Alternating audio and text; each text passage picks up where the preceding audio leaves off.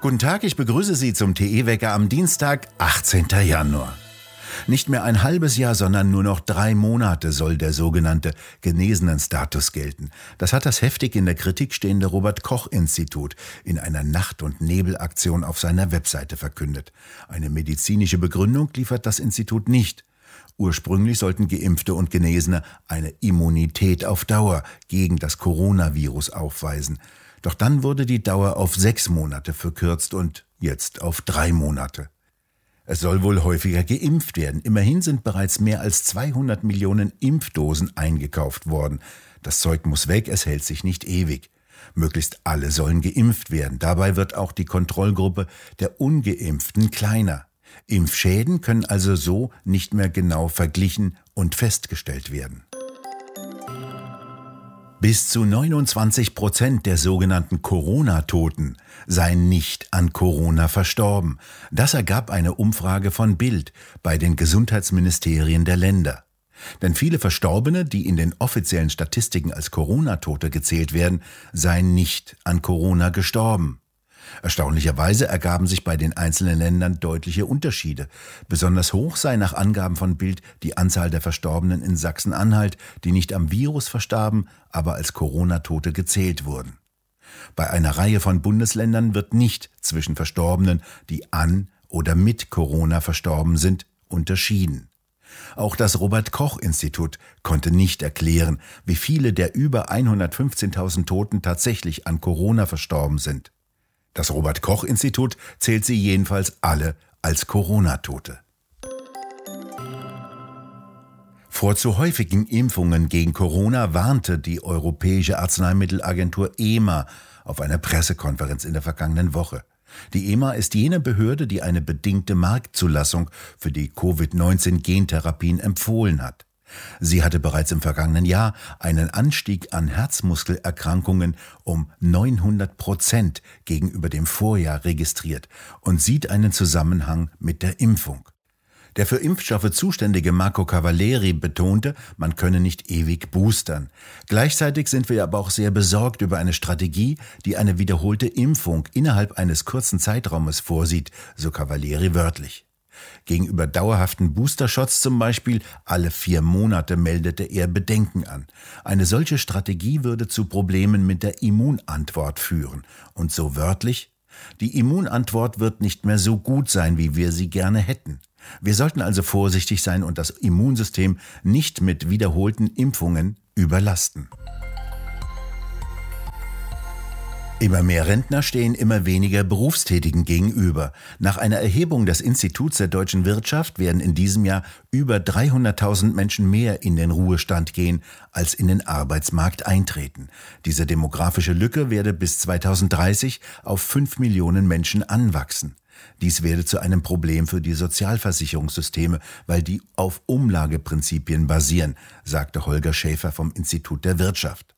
Entweder werde die Belastung für die Erwerbstätigen deutlich höher oder Rentner würden weniger Leistungen erhalten. Notwendig sei nach Schäfer eine gewaltige Nettoeinwanderung von gut ausgebildeten Arbeitnehmern, die bisher in der nötigen Größenordnung noch nicht erreicht worden sei. Das ARD Hauptprogramm als eigenständigen Sender langfristig abschaffen, das will die CDU von Sachsen-Anhalt. Der Medienminister der CDU-Landtagsfraktion Rainer Robra hatte schon mehrfach ein entsprechendes Reformmodell vorgestellt, langfristig das erste als eigenständigen Kanal abzuschaffen und nur noch ZDF und die dritten Programme laufen zu lassen. 2017 hatte er die Tagesschau als in dieser Form überflüssig bezeichnet. Als nationaler Sender reiche das ZDF aus. Am Montag stellte sich auch die CDU-Landtagsfraktion hinter diesen Vorschlag. Der parlamentarische Geschäftsführer der CDU, Markus Kurze, sagte in einem Gespräch gegenüber der Mitteldeutschen Zeitung in Halle, wir wissen, dass wir das politisch derzeit nicht umsetzen können, aber das ist unser Fernziel. Die CDU-Fraktion will sich mit anderen Ländern abstimmen. Eine nächste Möglichkeit, Druck auszuüben, sieht Kurze bei der nächsten Beitragsdebatte im kommenden Jahr. Sachsen-Anhalt hatte schon häufiger Kritik an dem aufgeblähten öffentlich-rechtlichen Apparat geübt. Außerdem will Kurze, dass die Sender auf das Gendern verzichten und ihre Kraft auf ihren Kernauftrag richten. Auch andere öffentliche rechtliche Sender stehen unter Druck. Am vergangenen Sonntag hatte beispielsweise die britische Kulturministerin angekündigt, 2027 die Gebühren für die britische BBC abzuschaffen. Dasselbe fordert in Sachsen-Anhalt auch die AfD. Nach ihren Vorstellungen sollen sich die Sender wie private Medien durch freiwillige Zahlungen ihrer Nutzer finanzieren.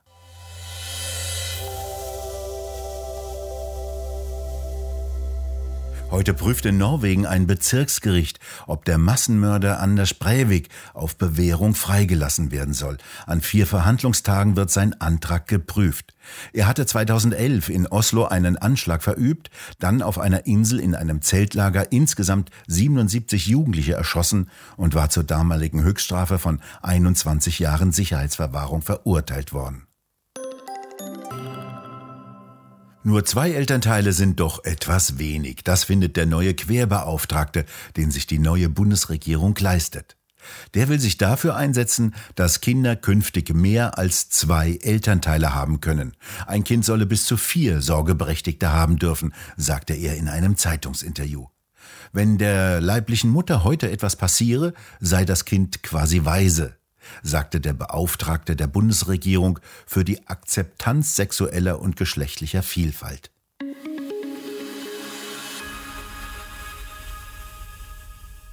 Seit sich eine Wiederholung der großen Migrantenströme von 2015 abzeichnet, ist die europäische Migrationspolitik in Bewegung geraten. Nach dem Kurswechsel Griechenlands im vergangenen Jahr sehen immer mehr Länder innerhalb wie außerhalb der EU die Notwendigkeit, sich gegen die illegale Zuwanderung zu wehren. Nur der Koloss in der Mitte des Kontinents scheint das noch immer anders zu sehen. In Deutschland hat die Ampelkoalition beschlossen, die laxe Ausländerpolitik der Vorgängerregierung nicht nur fortzusetzen, sondern sie auszuweiten und noch lockerer zu gestalten. Das schreibt Matthias Nikolaidis in seinem Bericht Scheitern an den Freunden. Wo? In der neuesten Druckausgabe von Tichys Einblick. Dieses fein gestaltete und sorgfältig gedruckte Heft finden Sie im gut sortierten Zeitschriftenhandel oder direkt im Onlineshop bei www.tichiseinblick.shop auf der Webseite. Dort können Sie die Ausgabe auch als PDF-File herunterladen.